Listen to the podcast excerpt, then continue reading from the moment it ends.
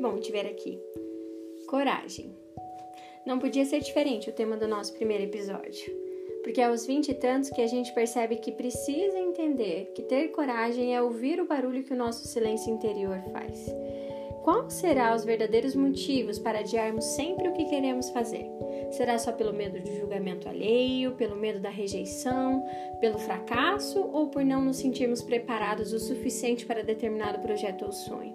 Eu não sei, mas eu sei que de qualquer forma as pessoas sempre vão nos julgar.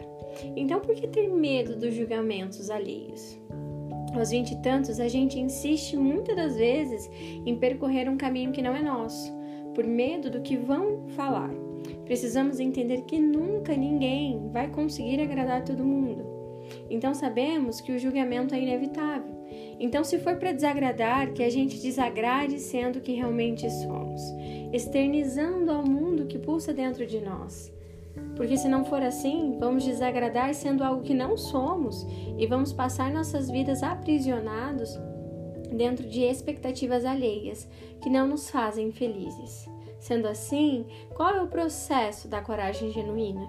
Acredito que aos vinte e tantos o processo que nos liberta é sem dúvida o da autoestima. E autoestima de verdade quer dizer autoestima por si.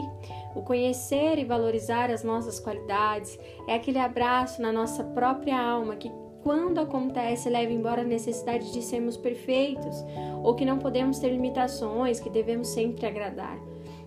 Coragem para sermos imperfeitos em uma geração que camufla erros.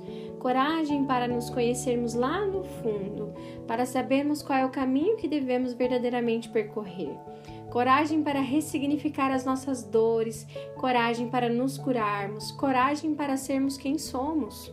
Eu sei que é um processo longo e pode até ser um pouco árduo, mas posso te dizer com toda certeza: a nossa vida muda quando a gente muda o nosso jeito de viver.